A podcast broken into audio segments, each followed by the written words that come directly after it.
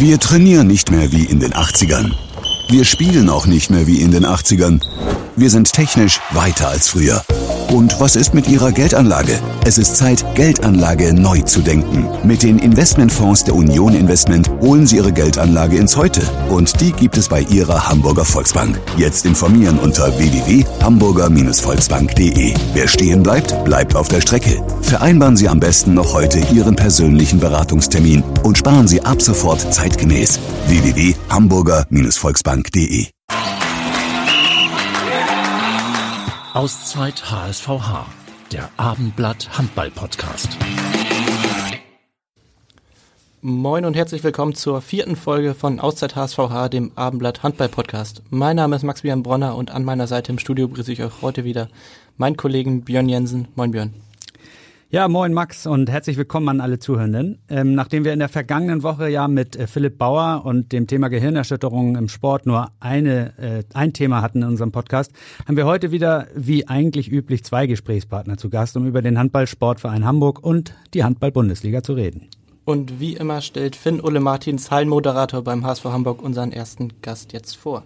Heute ist der Mann im Podcast zu Gast, ohne den der Handballsportverein Hamburg nicht das wäre, was er ist. Vor allem nicht da wäre, wo er ist.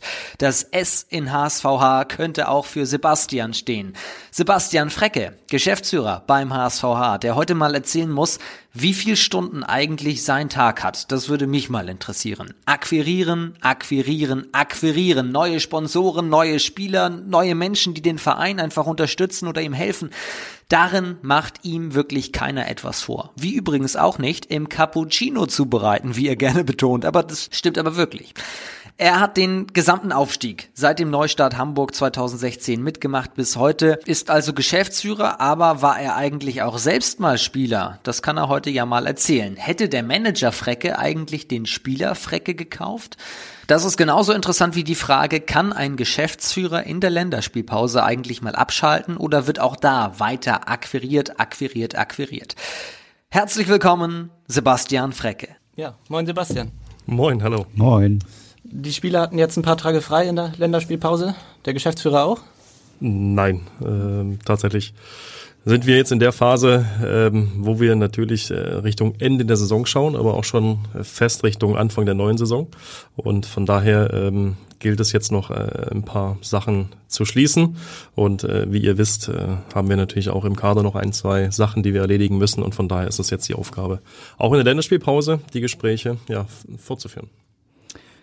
Kannst du sagen, womit du die meiste Zeit im Moment verbringst? Ist das irgendwie aufzuteilen oder, oder sind es verschiedene Themenfelder, die gleichrangig behandelt werden müssen?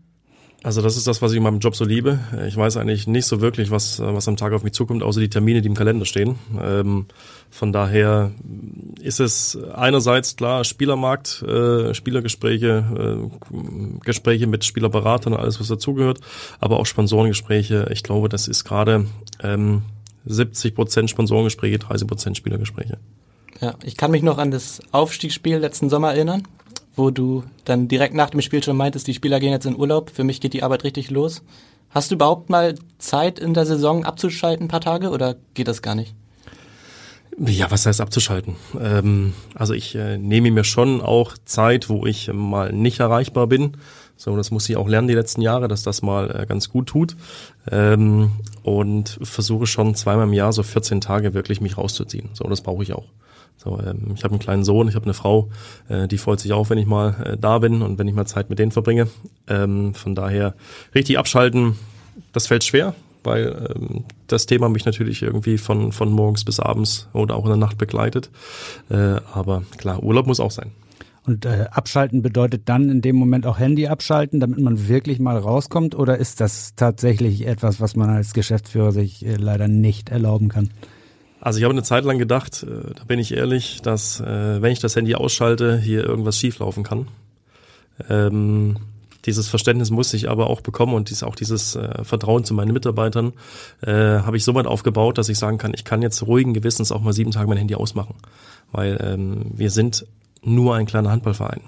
Äh, ich führe kein Aktienunternehmen, äh, ich führe keine, keine, keinen Staat oder ähnliches, äh, wo es um Entscheidungen im Minutentakt geht, sondern wir führen nur einen Handballverein. Mhm. Und von daher darf man sich manchmal auch nicht wichtiger nehmen, als man ist. Und das Team macht einen tollen Job um mich herum, halten mir den Rücken frei und ich kann mit ruhigem Gewissen auch mal wirklich sieben Tage das Handy ausmachen. Mhm.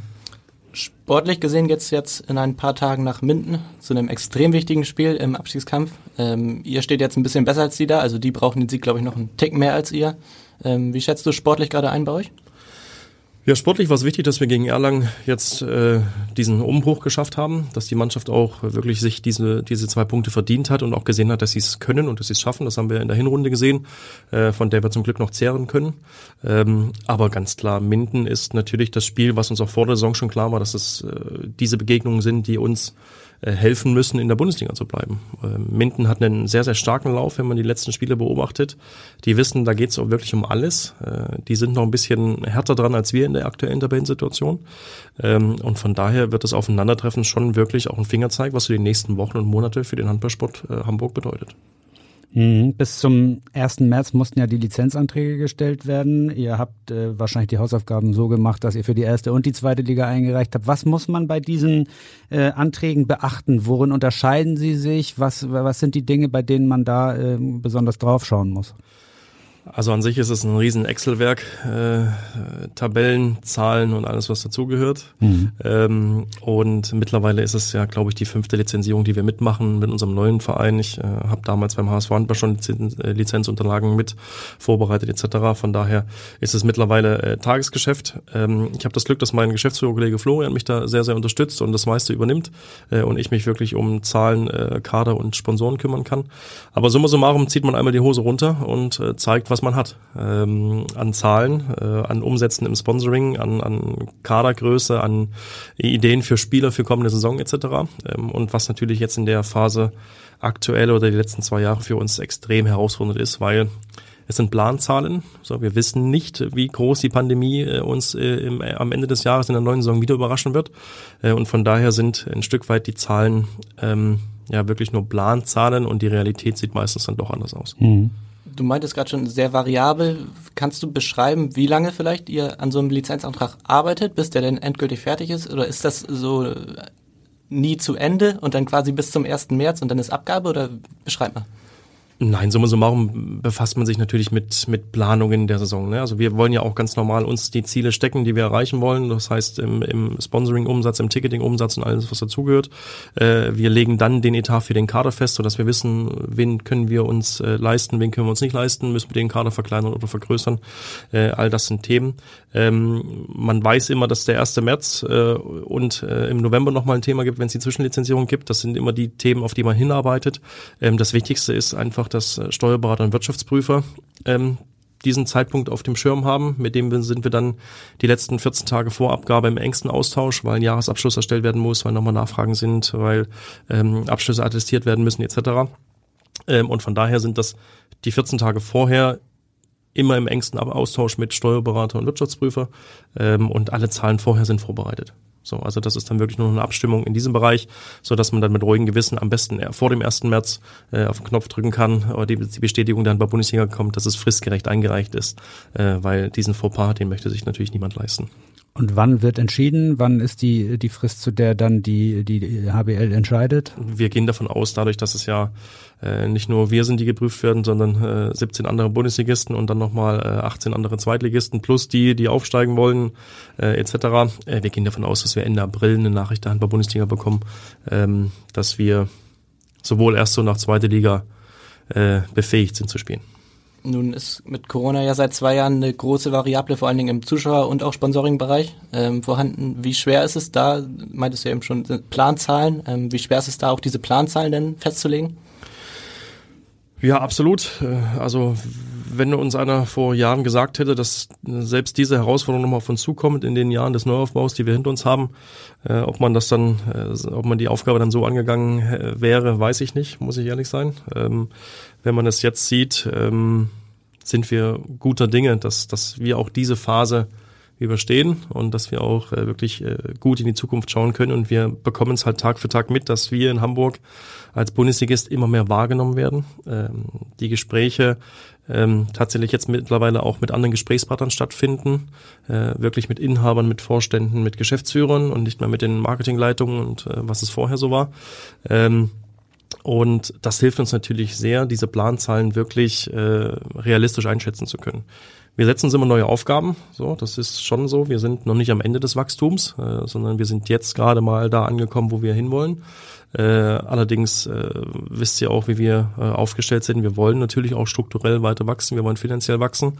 Und ähm, aktuell Platz 12, Platz 13 oder wenn es am Ende der Saison Platz 16 ist, was für uns vollkommen okay wäre, ähm, soll ja nicht für die nächsten Jahre unser Ziel sein, sondern wir wollen auch da eine stetige Weiterentwicklung haben. Und von daher ja, setzen wir uns auch in dieser schweren Zeit der Pandemie trotzdem Umsatzziele, die wir äh, mit allen Mitteln versuchen zu erreichen.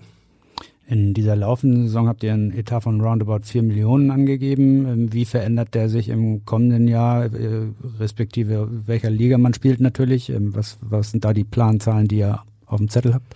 Also wenn wir davon ausgehen müssten, dass wir in die zweite Liga zurückgehen, dann wird der sich natürlich wieder verkleinern. Das ist ganz klar. Ähm, da kann man roundabout 1, 1,5 Millionen Euro abziehen. Das ist äh, auch der Schnitt, den wir äh, letztes Jahr erhöhen mussten, um erste Bundesliga uns leisten zu können. Ähm, und das Wachstum sieht schon vor, dass wir ähm, eine knappe halbe bis eine Million nächstes Jahr wieder drauflegen wollen, um einfach äh, intern wie auch extern ganz klar zu zeigen, wir wollen weiter wachsen und wir wollen dieses Thema in Hamburg etablieren und uns auch in der Bundesliga etablieren sind denn die größten Variablen, sag ich mal, jetzt die Zuschauerzahlen, ähm, wo ihr ja hoffentlich davon ausgeht, ab Sommer wieder vor vollem Haus zu spielen, komplett, die ganze Saison? Ähm, oder sind es auch Sponsoren, die ihr vielleicht so halb an Bord habt und äh, dann auch die Unterschrift fehlt? Oder wovon hängt das alles ab?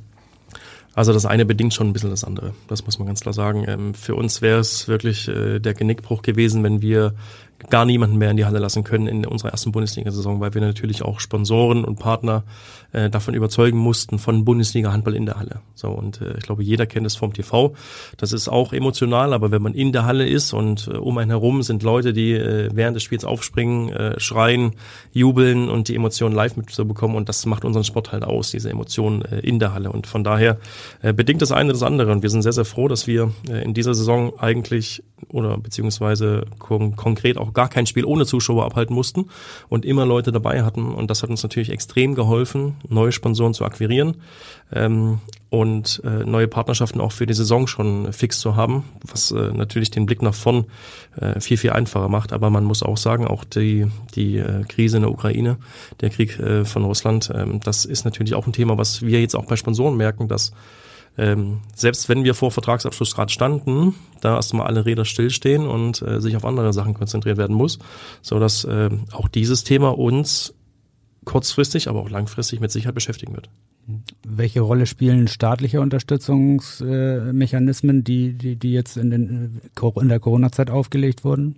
Wenn es nach uns gehen würde, eine viel größere Rolle, als sie wirklich spielen ähm, weil wir das Thema haben, dass äh, der Bemessungszeitraum für die Bundesfördermittel 2019 ist. Und 2019 haben wir noch zweite Bundesliga gespielt und wir im Nachhinein dafür bestraft werden, dass wir aufgestiegen sind.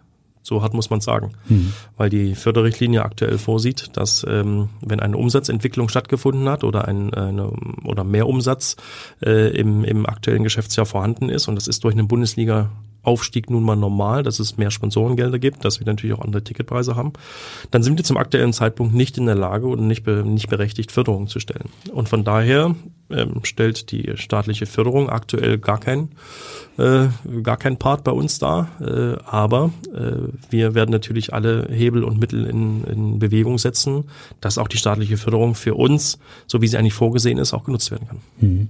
In dieser Saison habt ihr jetzt äh, drei oder viermal in der Barclays Arena gespielt. Korrigiere mich bitte. Ich glaube sogar mehr. Äh, wir haben am Anfang der Saison ja relativ viel dort gespielt, weil die Sporthalle Hamburg noch nicht geöffnet war. Ja. Ähm, das heißt, insgesamt haben wir äh, mit Pokal sieben Spiele da gespielt. Okay. Den Rest in der Sporthalle Hamburg ähm, ist auch jetzt erstmal so weiter vorgesehen bis, Saison, bis zum Saisonende. Ähm, wie sieht es in der neuen Saison aus? Kannst du da schon sagen, wie oft ihr in welcher Halle plant? Also planen ist immer das eine, wie oft die, die, die Barclays dann wirklich Platz für uns hat und wann es wirklich Sinn für uns macht, äh, in der Barclays äh, zu spielen. Das sind immer dann äh, zwei verschiedene Paar Schuhe. Ähm, auch da haben wir in der Lizenzierung ganz klar drauf geschaut, weil natürlich wir äh, in der Barclays Arena ganz andere Ticketzahlen und ganz andere Ticketumsätze erzielen können als in der Sporthalle Hamburg. Und wenn wir äh, uns weiterentwickeln wollen, auch finanziell, dann ist es genau dieses Thema, welche Entscheidung trifft man, welches Spiel spielt man in welcher Halle. Wir wissen, dass es Teams in der Handball-Bundesliga gibt, für die die Hamburger nicht so empfänglich sind. So, wo einfach die Nachfrage an Tickets nicht dementsprechend würde, um in die Barclay, zu, äh, Barclay Arena zu gehen. Ähm, das ist uns durchaus bewusst, aber wir wollen schon, dass wir zumindest die Top-Spiele gegen Flensburg, gegen Kiel, gegen die Rhein-Neckar-Löwen, Magdeburg, Berlin, dass das so die typischen Spiele werden, die wir langfristig in der Barclays Arena spielen. Äh, und eventuell, wenn wir es schaffen, Sonderspiele wie ein Weihnachtsspiel, dann ist der Gegner auch tatsächlich egal. Ähm, das schaffen, in der großen Arena zu spielen, weil es ganz einfach ein wesentlicher Umsatzfaktor für unsere Einnahmen sind. Und ähm, so ist die Aufteilung ja, Sporthalle Hamburg und, und Barclays Arena für uns schon äh, wichtig und wir hoffen, dass wir einen Großteil der Top-Spiele auch in der Arena spielen können. Nun ist die Barclays Arena ja, was die Miet- und Nebenkosten angeht, aber auch deutlich teurer als die Sporthalle Hamburg. Wo ist da der Punkt, äh, an dem es sich für euch lohnt? Wie viele Zuschauer müssen da drin sein, dass es äh, Sinn ergibt für euch? Also klar, die, die Grundkosten von so einer Arena sind äh, ja schon wesentlich höher als mhm. bei einer Sporthalle Hamburg. Das, das muss man ganz klar sagen. Aber wir müssen es auch ganz klar sagen, der Umsatz in einer Barclays Arena steigt exponentiell zum Umsatz in der Sporthalle Hamburg. Ähm, und äh, Spaß macht so eine Veranstaltung in der Barclays Arena mit 4000 Zuschauern. Äh, dann fängt es an Spaß zu machen und alles, was dann darüber hinauskommt, ist wirklich Umsatz, den wir gebrauchen können. So und dadurch, dass wir aktuell noch nicht in der Lage sind, zu jedem Spiel in der Barclays Arena mindestens 4000 Leute begrüßen zu dürfen, ähm, und dessen sind wir uns auch bewusst, werden wir den Weg auch weitergehen, sodass wir zwischen Sporthalle Hamburg und Barclays Arena uns aufteilen werden. Welches Potenzial siehst du an Zuschauern, vielleicht auch wenn Corona überstanden ist und manche vielleicht auch nicht mehr diese Zurückhaltung denn wie momentan vielleicht noch zeigen? Also ich glaube schon, dass wir in den nächsten Jahren fest davon ausgehen sollten und müssen, dass wir es schaffen, zwischen 6.000 und 7.000 Leute ständig in der Arena äh, willkommen zu heißen. So, das muss schon das Ziel sein, was die Umsatzentwicklung auch betrifft für die nächsten Jahre, ähm, dass wir das schaffen. Und ich glaube auch mit dem sportlichen Auftreten der Mannschaft, auch mit der Planung, ähm, die wir im Kader vorantreiben, werden wir in den nächsten Jahren Mannschaften äh, hier in Hamburg zur Verfügung stellen, beziehungsweise hinstellen, wo die Zuschauer interessiert sind, dabei zu sein. Und ich glaube, mit der Geschichte, die wir bis jetzt geschrieben haben, die ist ja noch nicht vorbei, sondern wir wollen sie weiterschreiben. Und ähm, wir haben es in den letzten Jahren gesehen, dass die Umsatz- und Zuschauerentwicklung halt stetig vorangegangen ist, bis uns Corona am Bein gestellt hat. Und wir hoffen auch, dass das nach Corona oder nach der Hochphase der Pandemie auch wieder der Fall sein wird, dass wir immer mehr Leute begrüßen können, immer mehr Leute begeistern können, weil ich glaube, wer schon mal in der Halle war, weiß, dass wir ein gutes Produkt haben und äh, wer einmal da war, kommt, glaube ich, auch gerne ein zweites Mal. Zwischen 6.000 und 7.000 Zuschauer, wie du es eben genannt hast, könnte man ja auch äh, darüber nachdenken, äh, dass eine eigene Halle Sinn machen würde, die genau diese Kapazität äh, vielleicht bietet. Ähm, da wird ja viel in Hamburg grundsätzlich drüber geredet, über Neubau von Sportstätten. Wie sieht es bei euch aus? Also ist sowas in Planung, eine eigene Hand HSV Handballhalle zu machen und äh, wann kann, wann könnte das soweit sein? Also wenn wir über Wünsche äh, sprechen wollen, dann ist es natürlich ein großer Wunsch des Handballs, äh, genau diese, diese Größenordnung an Halle irgendwann in Hamburg äh, sichtbar zu machen, um dort langfristig spielen zu können. Weil ähm, ich glaube, Marvin von den, von den Towers hat es auch gesagt, äh, ohne eigene Arena fehlt einem irgendwo die Perspektive. Und bei uns ist es genau das Gleiche. Wir wissen, dass wir es nicht schaffen werden, 17 Spieltage in der Barclays Arena mit vollem Haus zu spielen, aktuell, in der aktuellen Saison oder in der aktuellen Situation auf jeden Fall nicht. Äh, und so muss man langfristig drüber nachdenken, ähm, wann dieser Punkt der Stagnation des Umsatzes äh, eintritt. Und das heißt für uns natürlich auch, wir können keine neuen Sponsoren ansprechen, weil keine Plätze mehr verfügbar sind. Und dann ist man an einem Punkt angekommen, wo man sagt, okay, ähm, und das ist auch nicht meins, muss ich ganz ehrlich sagen, ohne Ziel zu arbeiten. Wenn ich sage, okay, ich habe das jetzt erreicht und äh, mehr wird es nicht geben, dann wäre ich, glaube ich, irgendwann der falsche Mann äh, an, am Platz äh, und auch das Team um mich herum, glaube ich, äh, falsch platziert, weil wir schon immer darauf aus sind, uns zu verbessern und uns zu, zu vergrößern. Und äh, von daher, wenn man den Wunsch äußern könnte, na klar, das, das wisst ihr, ähm, eine Halle in der Größenordnung wäre, glaube ich, ein Segen nicht nur für uns Handballer, sondern auch für den Gesamtsport in Hamburg. Die man sich dann vielleicht auch teilen könnte mit den äh, Towers beispielsweise oder ist eben der Reiz einer eigenen Halle der, dass man sie auch ganz alleine für sich hat? Nein, also den Anspruch haben wir auch gar nicht zu sagen, dass das für uns allein zu nutzen, weil wir wissen auch, dass so ein Konstrukt heutzutage eine Menge Geld kostet und das irgendwie refinanziert werden muss und nur über den Handball zu refinanzieren und äh, das wird das wird schwierig sein. Aber genauso schwierig ist es, glaube ich, auch so ein Konstrukt einer Halle ähm, nur durch Sport zu finanzieren. So, weil es ist ja kein Geheimnis, dass wir nicht die äh, höchsten Mieten zahlen äh, oder zahlen können in unserem in unserem äh, Spieltag oder bei unserem Spieltag und von daher ähm, sind wir da sehr, sehr offen auf alle Gespräche. Ähm, wir sind im engen Austausch mit den Crocodiles, wir sind im engen Austausch mit den Towers ähm, und ähm, wir können uns auch vorstellen, an einer Gesamtlösung gemeinsam zu arbeiten, gar keine Frage. Aber vorher steht die Stadt natürlich äh, da und man braucht eine, eine Fläche, man braucht ein Grundstück, äh, wo man überhaupt diese Planung machen kann. Wir sehen es an dem Beispiel der Towers mit dem Elbdome, dass es, glaube ich, mittlerweile vier, fünf Jahre im Raum steht, äh, wenn mich nicht alles täuscht. Die Zeit ging ja doch relativ schnell rum jetzt. Und äh, nach meinem Wissensstand noch kein Spaten äh, in der Erde steckt. Äh, von daher ist es halt ein Thema, wo man Perspektiven geben muss und wo man einfach schauen muss, wie kann eine Perspektive des Handballsportvereins Hamburg in den nächsten Jahren aussehen. Traust du dir einen Tipp zu, ob es den Elbdom irgendwann gibt und wenn ja, wann? Nein.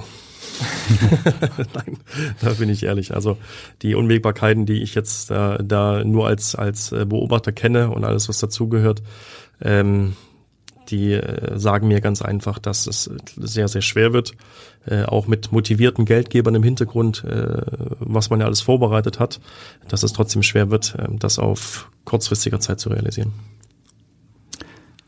Potent, äh, potente Geldgeber ist äh, auch ein gutes Stichwort. Ähm, natürlich ist man immer auf der Suche eben auch nach neuen Sponsoren. Ähm, es war sicherlich nicht einfach über die vergangenen äh, Jahre neue Sponsoren anzusprechen, zu begeistern vom Handballsport, wenn man wenig Möglichkeiten hatte, sich auch tatsächlich zu präsentieren.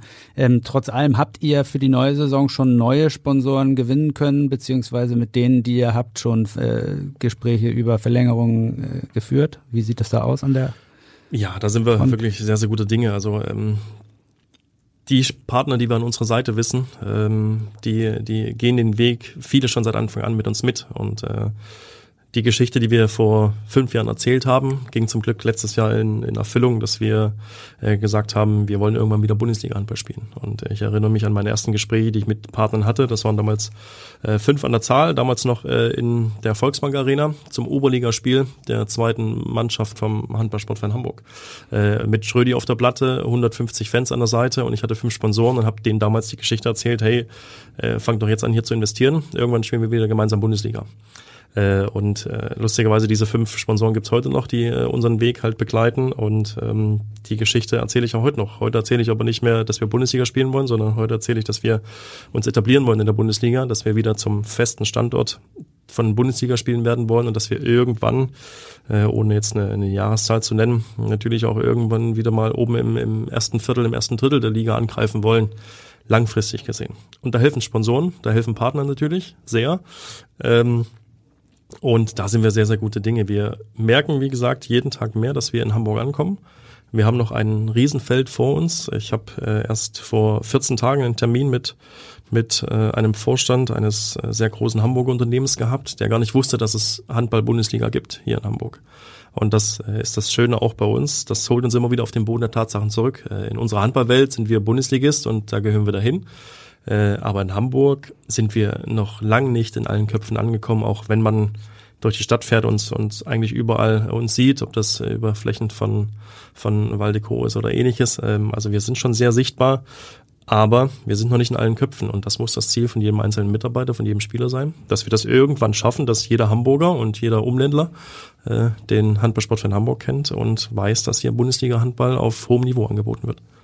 Wie möchtest du das erreichen oder habt ihr da eine konkrete Strategie vielleicht schon, um mehr in die Köpfe zu kommen, um präsenter zu werden? Einerseits ist es natürlich Sichtbarkeit in der Stadt Hamburg an sich. Ähm, das heißt, äh, wer sich in Hamburg aufhält, sollte schon mal zumindest mit unserem Logo äh, in Verbindung getreten sein oder hat es zumindest schon mal gesehen. Ich glaube, ein ganz großer Schritt wird sein, wenn wir im April unseren, unseren, unser Ladengeschäft im Levantehaus eröffnen, dass wir da einfach nochmal zentrumsnah sind und auch für Touristen ansprechbar sind, ähm, dass wir einfach im Alltag gesehen werden. Das ist aktuell mit der Geschäftsstelle äh, am Stadion nicht möglich, muss man ganz klar sagen. Wer kommt da großartig vorbei, außer der zum Konzert oder der zum Spiel vom HSV möchte? Ich glaube, niemand. Ähm, und so schaffen wir es zumindest über den Schritt schon mal ansprechbarer und nahe zu sein am, am Bürger an sich in Hamburg. Ähm, aber dann natürlich auch mit Kooperation, mit Partnerschaften in der Stadt Hamburg, mit äh, namenhaften Hamburger Partnern immer weiter uns in dieses ja, Thema Hamburg reinzukämpfen, so dass wir irgendwann einfach auch eine Markenbekanntheit hier in Hamburg und im Umland haben, ähm, mit der wir zufrieden sein können. Und das können wir aktuell noch nicht. Wie groß ist denn äh, der Kreis der Unterstützer, also der Unternehmen, die äh, bei euch als Sponsoren tätig sind und, und äh, damit zusammenhängt, wie wichtig ist die Rolle, die beispielsweise ein Hauptsponsor wie Hapag-Lloyd auch spielt, äh, um, um da Handlungsfreiheit zu geben? Also die Verbindung mit, mit Habak-Lloyd, das war für uns natürlich ein absoluter Glücksfall, ähm, auch vor allem äh, in Bezug auf den Bundesliga-Aufstieg. Ne? Wir haben äh, Ende Juni das entscheidende Spiel gehabt gegen Hamm, äh, um den Aufstieg äh, fix zu machen in der Barclays Arena damals. Äh, und äh, Mitte Juli ging es los in die Vorbereitung der ersten Bundesliga. Das heißt, wir hatten knapp irgendwie drei Wochen Zeit, äh, uns auf dieses Thema Bundesliga vorzubereiten. Natürlich hat man vorher schon, äh, ich sag mal, äh, den Samen bei den Sponsoren gesät und sagen, es kann sein, dass wir aufsteigen. Also macht euch mal gefasst, dass wir vermutlich alle ein bisschen tiefer in die Tasche greifen müssen, was Bundesliga-Handball betrifft. Ähm, und so musste man die Gespräche dann dementsprechend noch zu Ende führen. Aber äh, ein Hauptsponsor ist auf jeden Fall enorm wichtig für uns, gar keine Frage. Aber äh, und das haben wir die letzten Jahre zum Glück geschafft, dass wir eine breite Basis an Partnern haben. Ne? Wir haben über 140 Werbepartner aktuell, die bei uns aktiv sind. Ähm, und das ist für uns eine sehr, sehr angenehme Zahl. Wir haben durch die Pandemie extrem viel verloren. Wir sind einmal auf 80 äh, Partner äh, runtergebrochen, ähm, haben dann aber jetzt wirklich auch den Aufstieg und die Zeit in der Bundesliga genutzt, um ähm, die Zahl von 80 fast zu verdoppeln. Bis zum Ende der Saison kann es sogar möglich sein, dass wir das hinbekommen haben, das zu verdoppeln. Das heißt, wir sind auf einem sehr, sehr guten Weg. Und ohne die breite Basis wäre das Thema, was wir in Hamburg bespielen, nicht möglich. Wir wissen, wie es ist, mit, unter einem Mäzen zu spielen. Äh, wir wissen, wie es ist, wie, wie, äh, wie schnell Erfolge äh, sich einstellen können, wie schnell es aber auch vorbei sein kann. Und das ist ja das, seitdem wir an Stunde Null oder ab Stunde Null arbeiten, dass wir das breite Netzwerk, die breite Basis brauchen, um langfristigen Erfolg zu haben. Und das ist unser Ziel. Das schaffen wir gerade ganz gut. Und ähm, ich freue mich drauf, wenn, wenn immer mehr Hamburger Unternehmen darauf aufmerksam werden, dass es sich lohnt, sich mit dem Handballsport von Hamburg zu verbinden. Eine ganz entscheidende Variable im Etat ist der Kader und äh, das Gehalt der Spieler. Ähm, der Kader soll jetzt verkleinert werden im Sommer um ein, zwei, drei Spieler. Ähm, kannst du einmal erklären, warum ihr das jetzt macht? Summa summarum war äh, uns schon äh, klar, dass wir äh, Bundesliga-Handball erstmal irgendwie stemmen müssen. So, dass die Belastung der, der Spieler eine andere sein wird, wenn man gegen äh, den THW Kiel spielt oder wenn man gegen diese äh, ja, Männer spielt, sage ich mal. Ne, das ist ja dann schon ein Unterschied zur zweiten Bundesliga und auch zur dritten Bundesliga, weil dann stehen da einfach gestandene Männer, die 110 Kilo auf, de, auf den Rippen haben und nicht dick sind. Äh, und da war uns schon klar, dass wir auch in die Breite investieren müssen und sagen, wir müssen den Kader erstmal groß halten, falls Verletzungen passieren, dass wir zumindest handlungsfähig sind. Und das haben wir, glaube ich, auch diese Saison gezeigt, dass einerseits über äh, Corona-Infektionen oder über Verletzungen wir es trotzdem immer wieder geschafft haben, zumindest in der Breite ähm, da zu sein und, und äh, vielleicht qualitativ nicht bestmöglich aufgestellt zu sein, aber in der, in der Quantität auf jeden Fall so weit da sein, dass wir nie mit unter zehn Spielern zum Spiel fahren mussten. So, ne? Und das ist natürlich ein ganz, ganz wichtiger, wichtiger Part in der ganzen Geschichte. Aber äh, wir wissen auch, dass Quantität in der Bundesliga, um sich weiterzuentwickeln, nicht ausreicht, sondern dass wir dann eher auf Qualität äh, schauen müssen. Und ähm, da haben wir für uns natürlich einen Weg wählen müssen, wo wir sagen, okay, wie schaffen wir es jetzt, so einen leichten, äh, eine leichte Entwicklung da wirklich zu, zu gehen. Und äh, wir haben mit Jakob Lassen einen Neuzugang verpflichtet, der aktuell bei der Golden League äh, in der Nationalmannschaft äh, von Dänemark spielt. Ähm, wir haben den Dani Bayens verpflichtet, der äh, die EM genutzt hat, um mal richtig aufmerksam auf sich zu machen und nochmal zu zeigen, was er kann. Ähm, das heißt, wir wollen uns natürlich auch in der Qualität verbessern. Wir haben eine super Truppe hier zusammen, das darf man, darf man nicht unterschätzen. Ähm, aber was uns aktuell als Mannschaft ausmacht, ist eher die Mentalität der Mannschaft. Äh, einzeln gesehen, runtergebrochen auf die einzelne Position, sind wir qualitativ, glaube ich, nicht aktuell auf Platz äh, 12 oder 13 zu sehen. Das muss man ganz klar sagen. Was uns aber ausmacht, ist, dass die Truppe, so wie sie dasteht, ganz lange miteinander spielt. sich gut versteht und äh, sich dann immer wieder aus Schlamm, Schlamassel-Aktionen irgendwie selber rausziehen kann, mit der Hilfe vom Trainerteam etc. Ähm, und so war die Entscheidung, dass wir sagen, okay, wir können ähm, diese Breite des Kaders nicht über die kom komplette Zeit finanzieren und sagen, okay, wir ähm, konzentrieren uns jetzt auf einzelne Eckpunkte der Mannschaft. Darauf gehen wir, darauf gehen wir ein. Äh, da gehen wir auch äh, ein Stück weit ins Risiko und sagen, okay, ähm, das ist jetzt eine Verkleinerung des Kaders, aber wir versuchen qualitativ natürlich unseren Kader zu verbessern. Toto Jansen als Cheftrainer ist da sicherlich eine, auch eine ganz wichtige Konstante. Er hat bis 2024 noch Vertrag, was ja auch eben wichtig ist, um diese Konstanz äh, versuchen bei, zu versuchen beizubehalten. Ähm, wie entscheidet ihr über die, äh, über die über die Verpflichtungen im Kader oder über den Umbau im Kader? Ist das hauptsächlich Toto, der sagt, so und so möchte ich, dass gemacht wird? Oder wer ist in diesem Gremium drin, das letztendlich entscheidet, so soll der Kader aussehen? Also seit Anfang an haben wir eigentlich äh, uns, uns äh, eins geschworen, dass wir Sachen gemeinsam entscheiden. So, und ähm, da ist es der Präsident Marc Ebermann, der Vize äh, Schwalbe, die äh, mit am Tisch sitzen, wenn wir über Personal sprechen. Aber natürlich muss der Trainer in seinen Spielstil Spieler finden, die dazu passen. Also es macht keinen Sinn, irgendeinen Spieler, den wir uns äh, im Management in den Kopf setzen, den wir gerne hätten, weil er gut äh, vermarktbar ist, in Anführungszeichen, der aber nicht mehr Spielsystem vom Trainer passt, dann zu sagen, wir machen das. Das gab es vielleicht früher mal, äh, aber mittlerweile ist es äh, bei uns anders. Äh, und so ist es so, dass wir Runden haben, wo ähm, Toto, Plaschenko, ähm, Markus Groß, unser Mannschaftsverantwortlicher mit, mit äh, dabei sitzt, äh, Schwalbe, Marc und ich und äh, Flo, mein Geschäftsführerkollege natürlich auch. Ähm, so dass wir dann ganz normal sehen, okay, welche Spieler können zu uns passen, was könnte auch menschlich zu uns passen, weil wir wissen halt, dass dieses Konstrukt, was wir haben, auch fragil sein kann, wenn wir Persönlichkeiten da jetzt reinbringen, die einfach nicht passen, in Anführungszeichen, die zwar guten Handball spielen und qualitativ uns verstärken würden, die menschlich gesehen aber nicht in dieses Konstrukt passen würden. Und von daher haben wir ja, ja fast schon ein kleines Assessment Center, äh, wenn es um Neuverpflichtungen geht, äh, die wir machen müssen, weil wir wissen, dass wir ein ganz, ganz hohes Gut an Mentalität in der Mannschaft haben, was wir auf keinen Fall äh, für nur eine qualitative Verbesserung irgendwie riskieren wollen. Und äh, so ist es so, dass wir mit den Verpflichtungen, die wir bis jetzt getätigt haben, alle geschlossen hinter dieser Entscheidung stehen, diese Spieler zu verpflichten. Wie sieht dieses Assessment Center aus? Kannst du das mal beschreiben? Muss der Spieler da irgendwie einen Tag nach Hamburg kommen und dann trefft ihr euch in einem großen Konferenzraum und sprecht? Oder wie sieht es äh, aus von der Verpflichtung? Also es ist tatsächlich so, dass wir keinen Spieler verpflichten, den wir nicht vorher äh, mal gesehen haben oder den wir kennengelernt haben. Ob das jetzt Gespräche äh, mit dem Spieler selbst ist, ob das auch Gespräche mit dem mit dem Trainer ist, ob das Gespräche mit Nationaltrainern ist. Ähm, da sind wir zum Glück äh, intern gut aufgestellt. So, wir haben auch mit Yogi einen, der äh, glaube ich, jeden Spieler einfach kennt, äh, so wie es halt manchmal ist und dann doch die Telefonnummer im Telefonbuch hat oder innerhalb von fünf Minuten äh, herausfinden kann. Ähm, und so geht es viel über, über Gespräche. Ne? Wir machen natürlich viel Videostudium oder also nicht ich, sondern dann das Trainerteam. Ähm, wir holen uns viele Meinungen rein. Ähm, ich spreche auch mit Geschäftsführern über den Spieler an sich als Person, äh, wie er handelbar ist, äh, wie, er, wie er sich im Alltag äh, auch im Verein quasi präsentiert. Und so gibt es irgendwann ein Gesamtbild, was sportlich und Menschlichkeit halt irgendwie passt. Und wenn das für uns passt und dann das Finanzielle auch noch dazu, und das ist die größte Herausforderung, die wir in Hamburg auch in den nächsten Jahren noch haben werden, dass wir ähm, bei weitem nicht die Gehälter zahlen können, wie sie andere Bundesliga-Vereine zahlen können. So, das, das muss man, muss man ganz klar sagen. Und auch da schließen sich dann die anderen oder anderen Spieler aus. Wenn es dann aber passt auf allen drei Ebenen, dann herzlich willkommen in Hamburg. Es geht ja nun aber nicht nur um Zugänge, sondern eben auch immer um Abgänge. Ihr habt jetzt, äh, glaube ich, fünf äh, sind äh, schon schon bekannt gegeben mit mit Spät, Forstbauer, Bauer, Klein, Eidermann und Meier, die jetzt keinen neuen Vertrag kriegen beziehungsweise auch aus freien Stücken gehen. Ähm, wie erfahren die Spieler solche Sachen, wenn sie, wenn es heißt, Vertrag wird nicht verlängert? Wer führt die Gespräche und wie laufen die ab? Wie kann man sich das vorstellen? Also Wunsch eines Vereins ist es immer, dass sie es nicht aus dem Hamburger Abendblatt erfahren, dass sie nicht verlängert werden, sondern dass wir da, die Chance haben, mit den Spielern vorher zu sprechen.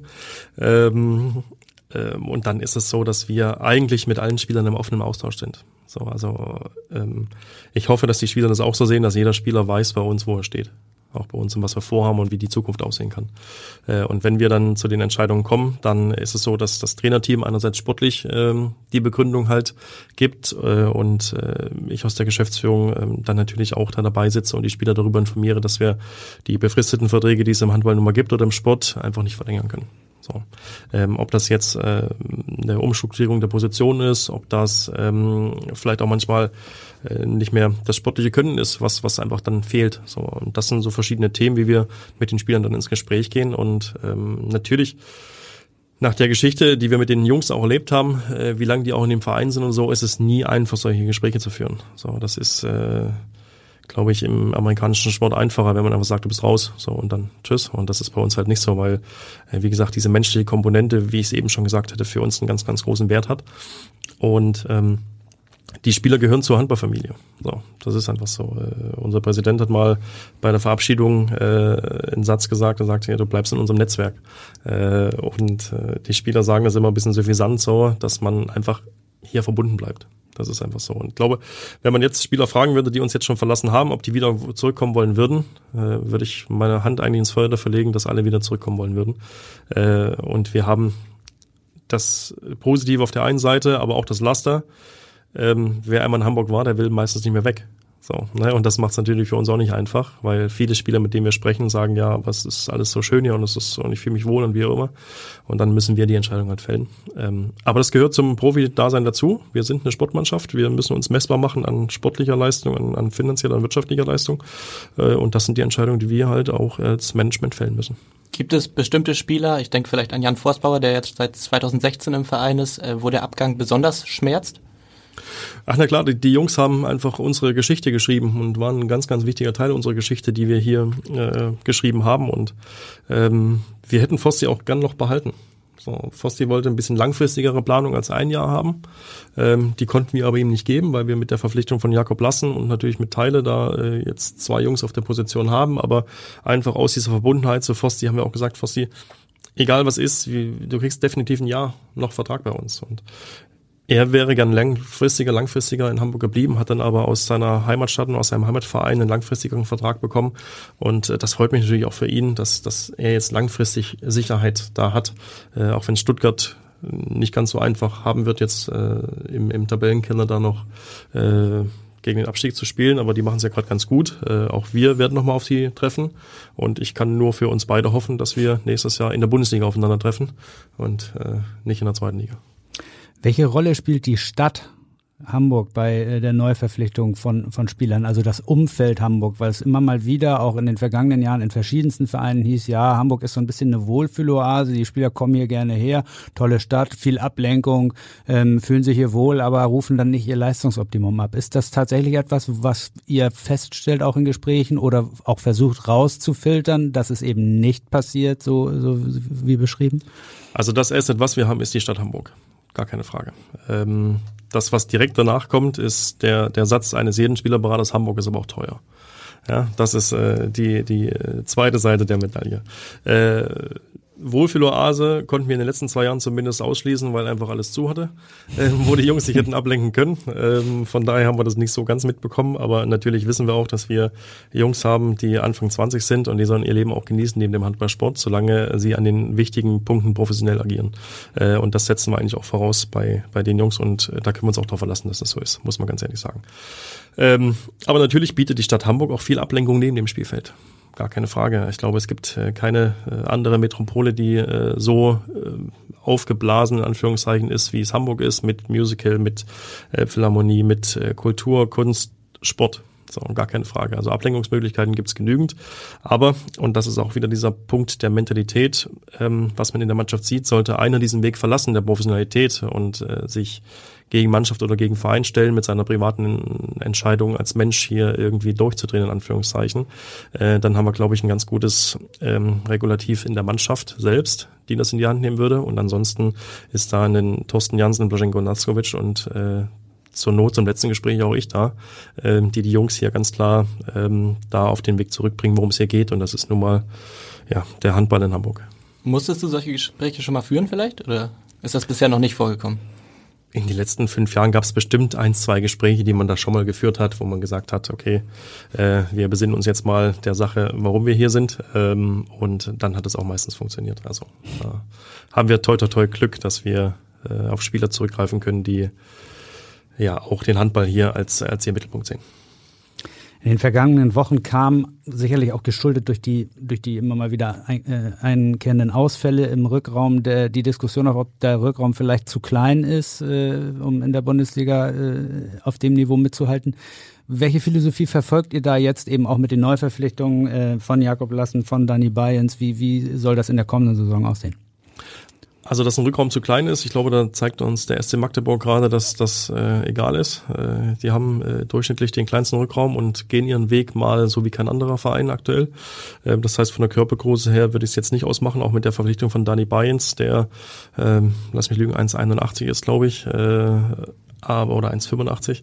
Äh, aber einfach handballerisches Können beweist. Ähm, da muss man ganz klar sagen, oder wenn man den Mittelmann von Paris Saint-Germain sieht, äh, auch Niederländer, der ist, glaube ich, 1,70, 1,75 groß und äh, spielt einen wahnsinnigen Handball.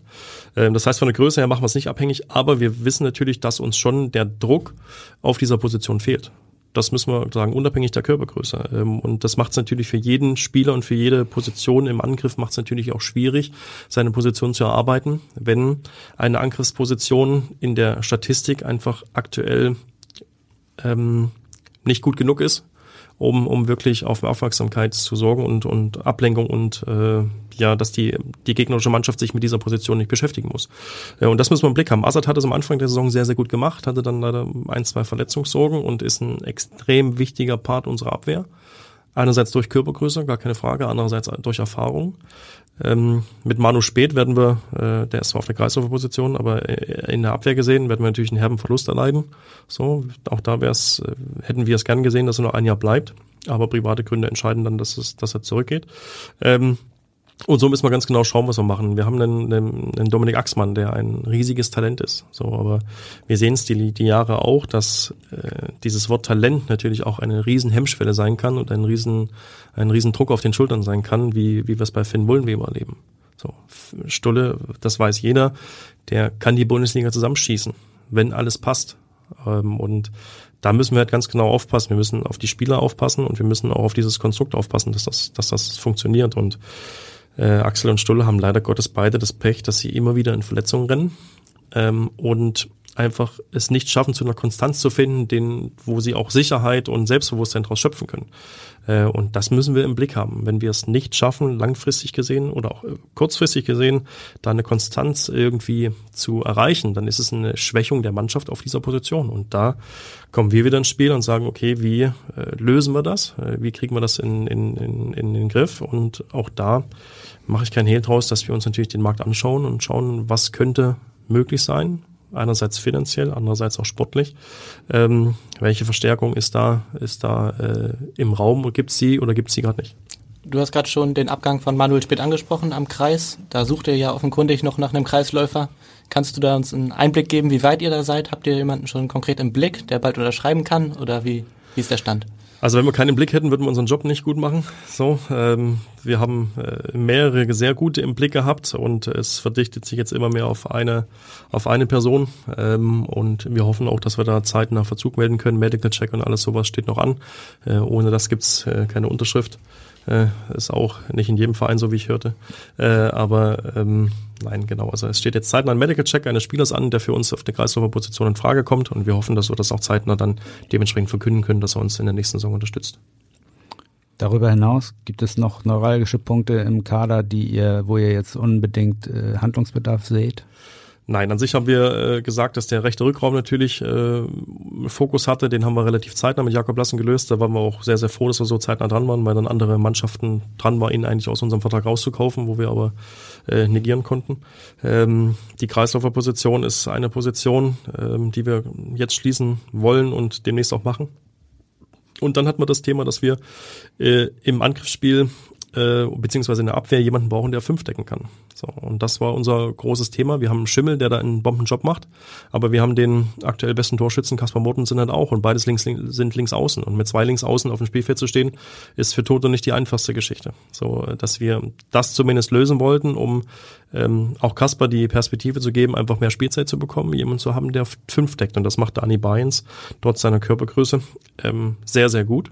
Und von daher haben wir eigentlich alle Baustellen geschlossen. Wir müssen natürlich das Thema Rückraum links weiter beobachten. Ähm, der Vertrag von Lukas Ossenkopf, Kapitän, läuft jetzt im Sommer aus. Ähm, da habe ich gehört, dass es so eine Hybridlösung vielleicht geben könnte, ähm, dass er als Art Spielertrainer oder ergänzt es, korrigiert es vielleicht, äh, dann tätig sein wird. Wie sieht das aus? Ja, Lukas Außenkopf war eine der ersten Verpflichtungen, die wir damals in dem Verein vorgenommen haben ähm, und ähm, hat sich mittlerweile zu, zu eigentlich dem Gesicht des Neuaufbaus äh, auch hochgemausert, das muss man ganz klar sagen. Er ist äh, sehr, sehr angesehen im Mannschaftskreis, im Trainerteam, er ist sehr angesehen auf der Geschäftsstelle als äh, normaler Mitarbeiter, er ist angesehen im Sponsorenkreis und der ist eine Persönlichkeit, der einfach sehr, sehr gut in unseren Verein passt. Ähm, und wir arbeiten jetzt an einer Lösung, wie wir sagen, auf jeden Fall wird er dem Verein erhalten bleiben. In welcher Position genau, das äh, schreibt man gerade noch auf dem Blatt Papier. Ähm, der Wunsch vom Trainerteam ist es aber, immer Zugriff auf Lukas zu haben, weil er einfach eine Leistung bringt, auch in den letzten Spielen einfach extrem wichtig war durch die Breite des Kaders, wie vorhin angesprochen.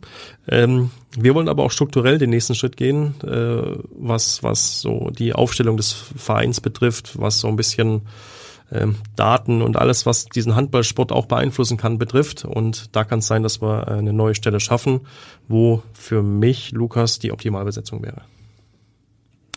Du hast vorhin auch schon ganz kurz mal angerissen, diesen Mannschaftsgeist, der letztendlich wahrscheinlich das entscheidende, der, der entscheidende Faktor auch war für den Erfolg in den vergangenen Jahren. Ähm, wie schafft man es, diesen Mannschaftsgeist trotz des Umbaus im Kader äh, immer beizubehalten? Ähm, ist das ist das eben dann die Aufgabe des Trainers, der der, der den vorgibt, oder oder wie wie funktioniert das? Also ich glaube, ähm, was wir haben, ist eine sehr sehr gut funktionierende Mannschaft. Ähm, dass wir dann noch einen sehr, sehr gut funktionierenden Trainer haben, das ist, glaube ich, der Glücksfall, den wir hier in Hamburg halt aktuell haben. Ähm, wir haben einen sehr, sehr ruhigen, aufgeräumten Trainer, der ähm, eher durch, durch ähm, dieses Miteinander überzeugt, als dieses von oben herab. Also äh, Toto bezeichnet sich, glaube ich, eher als einer von denen, äh, wenn wir uns gegenüberstehen sollten, als einer von uns, in Anführungszeichen. äh, und äh, ich glaube, das macht es halt aus. Und äh, dass wir es so schnell geschafft haben, auch sechs Neuzugänge in der jetzigen Saison zu integrieren und sie zur Mannschaft, zu Hamburg und zu machen, ähm, das hat mich selber überrascht. Das muss ich auch ganz klar zugeben. Aber da haben wir halt so Zugpferde in der Mannschaft, wie Niklas Lukas, äh, wie auch Yogi Bitter, der sofort seine Rolle angenommen hat ähm, und gesagt hat, hey, wir sind ja Hamburg, wir sind ein Aufsteiger und wir wollen hier was Geiles erreichen. Und wenn man dem, dem Live Tissier vor vier, fünf, sechs Jahren erzählt hätte, dass er irgendwann mit Yogi Bitter zusammen auf der Platte steht und die Burg hier verteidigt, äh, ich glaube, dass das äh, wäre für ihn nur ein purer Wunschtraum gewesen, wie für mich eine eigene Arena. Ähm, und äh, von daher ist es, glaube ich, dieses gemeinsame Wachsen und dieses Wissen, wo man herkommt, was diese Truppe auch Neuzugängen relativ schnell vermitteln kann, um zu sagen, hey, wir haben hier was Besonderes in Hamburg, wir haben ein besonderes Konstrukt, äh, wir können alle auf Augenhöhe miteinander reden. Es braucht keine Angst haben, bei mir ins Büro reinzukommen oder dran vorbeizugehen. Ähm, und ich glaube, das macht es schon aus, dass diese Menschlichkeit nicht nur auf Spieler- und Trainerebene da ist, sondern auch im Management, so dass wir als Geschäftsstelle einfach nah dran sind und äh, die Spieler auch wissen, dass wir alles dafür geben, dass sie einen guten Job machen können. Äh, und dieses Miteinander zeichnet uns, glaube ich, so sehr aus, dass, dass das halt so schnell funktioniert, dass Neuzugänge ganz schnell Hamburger werden. Du hast vorhin schon kurz über Geschichten gesprochen, die du den Sponsoren vor allen Dingen auch erzählen kannst. Ähm, wenn wir jetzt mal zum Abschluss vielleicht ähm, drei Jahre in die Zukunft blicken, ähm, wo steht der Handballsportverein Hamburg dann? drei Jahre in der Zukunft äh, hoffe ich, dass wir im gesicherten Mittelfeld der Handball-Bundesliga sind, dass wir für die ein oder anderen Furore auch gesorgt haben, um vielleicht auch mal den Großen in eigener Halle zu schlagen. Äh, das wäre mein Wunsch. Ähm, wirtschaftlich äh, sind die Ziele klar für die nächsten drei Jahre. Wir wollen uns weiterentwickeln. Wir brauchen die Unterstützung der Stadt Hamburg, äh, was, was die Unternehmer betrifft und alles, was dazugehört. Und ähm, vielleicht können wir dann über ein Thema ähm, Halle sprechen, so in drei Jahren. Das wäre mein Wunsch, in drei Jahren einfach wirklich intensiv über das Thema Halle nachzudenken und sprechen zu können. Ähm, und ich glaube, mit dem Weg, den wir gehen, den werden wir langsam und ruhig weitergehen, so wie wir es die letzten Jahre auch gemacht haben. Lassen uns da auch nicht irgendwie von abbringen, so dass ich äh, davon ausgehe und auch hoffe, dass wir in drei Jahren einfach wirklich ein etablierter Bundesligist sind. Darauf sind wir definitiv sehr gespannt zu sehen, wie es in den kommenden Jahren so läuft mit dem HSV Hamburg. Herzlichen Dank für den Besuch im Studio. Vielen Dank euch. Und alles Gute. Dankeschön. Danke. Und nun der Seitenwechsel.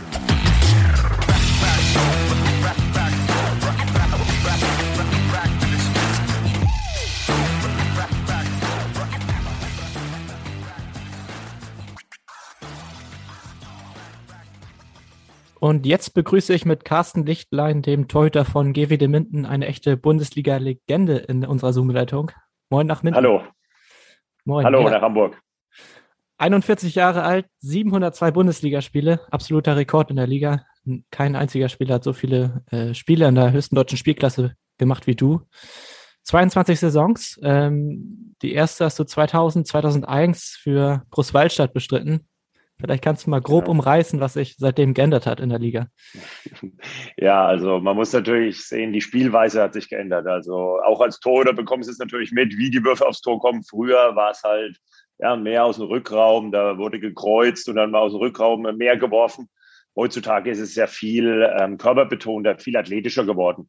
Und deswegen bekommt man viele Würfe auch aus der Nahwurfzone, viel mehr als früher. Und äh, deswegen ist das Eins äh, gegen Eins Verhalten für den Torhüter, glaube ich, jetzt noch wichtiger als früher. Also musstest du dein eigenes Spiel auch anpassen im Laufe der Jahre? Auf jeden Fall. Auch äh, das Training und äh, habe ich auf jeden Fall angepasst. Es ist, äh, es ist nicht so, dass man jetzt äh, Torwartübung neu erfindet, das nicht, aber man musste sich natürlich dann mehr, wenn man den Fokus mehr auf Rückraumwürfe oder Außenwürfe, jetzt hat man mehr Durchbrüche, sechs Meter frei am Kreis, da musste man sich als Torhüter auch umstellen, auf jeden Fall. Ähm, vielleicht kannst du auch einmal so vom Drumherum beschreiben. Ist jetzt viel mehr Medienrummel drumherum mit Sky und so. Wie war das vor 20 Jahren?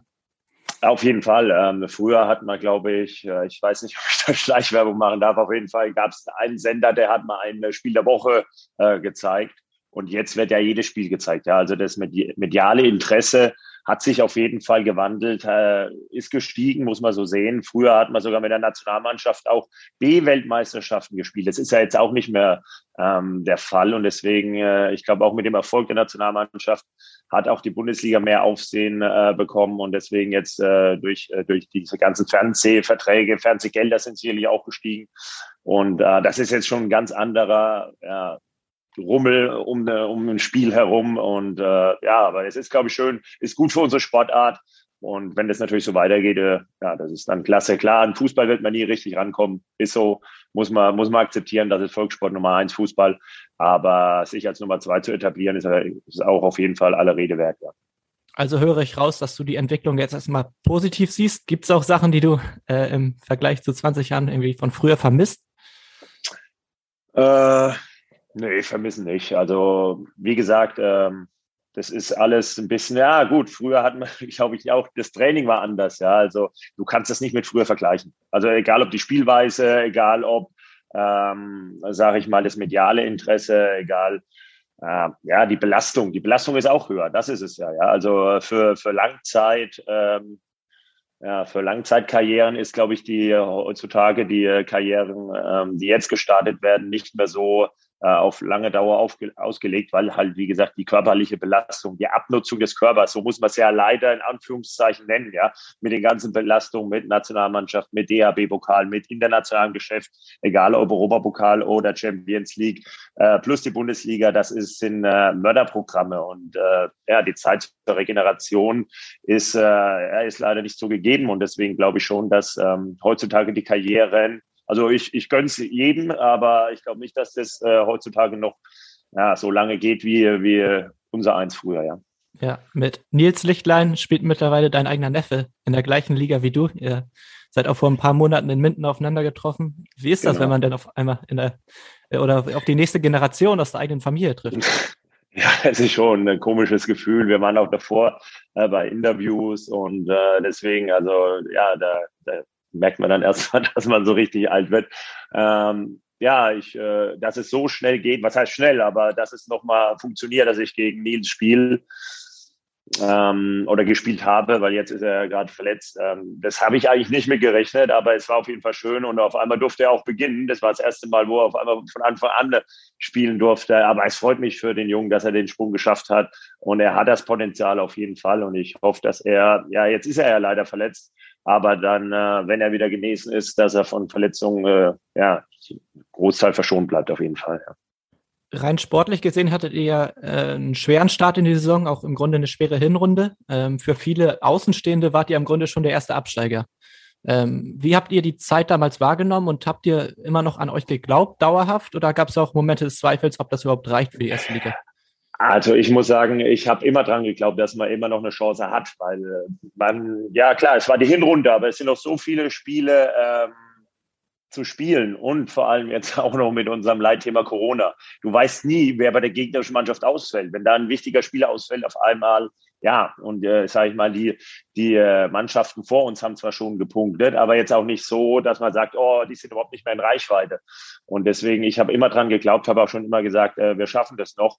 Haben uns jetzt auch gefangen, muss man sagen. Die Spielweise am Anfang, ich weiß nicht warum, äh, wir haben nicht so gespielt, wie wir uns das vorgenommen haben. Wir haben eine gute Vorbereitung gespielt, muss man sagen. Und da hat auch jeder gesagt, oh, Minden nicht schlecht, hier mit den Neuzugängen, auch der Mul und ja, ähm, das war, das war wirklich gut. Nur dann haben wir vom ersten Spieltag, ich weiß nicht, ob dann äh, für die Neuen auf einmal mit äh, Beginn der Bundesliga äh, was Neues angebrochen ist, aber auf jeden Fall, ähm, das war, der Druck war natürlich dann für manche schon spürbar. Und jetzt haben wir uns aber auch irgendwann gefangen. Und man sieht auch durch Leistung, konstante gute Leistung, ähm, dass mit uns auf jeden Fall noch zu rechnen ist und keiner uns abschreiben darf. Ja. Ja, jetzt seid ihr mittlerweile auf einem Nicht-Abstiegsplatz erstmals. Ähm, wie schätzt du die Saison-Endphase ein? Also wie viele Mannschaften werden da noch bis zum Schluss um den Abstieg kämpfen? Ja, also ich bin auf jeden Fall erstmal froh, dass wir da hinten mal einmal jetzt mal wieder überm Strich stehen. Ja, ähm, das gibt natürlich auch der Mannschaft äh, Selbstvertrauen. Wir haben ähm, Heimspiele, muss man so sehen wie, Entschuldigung, dass ich zeige, aber HSV. Ähm, dann haben wir Stuttgart zu Hause.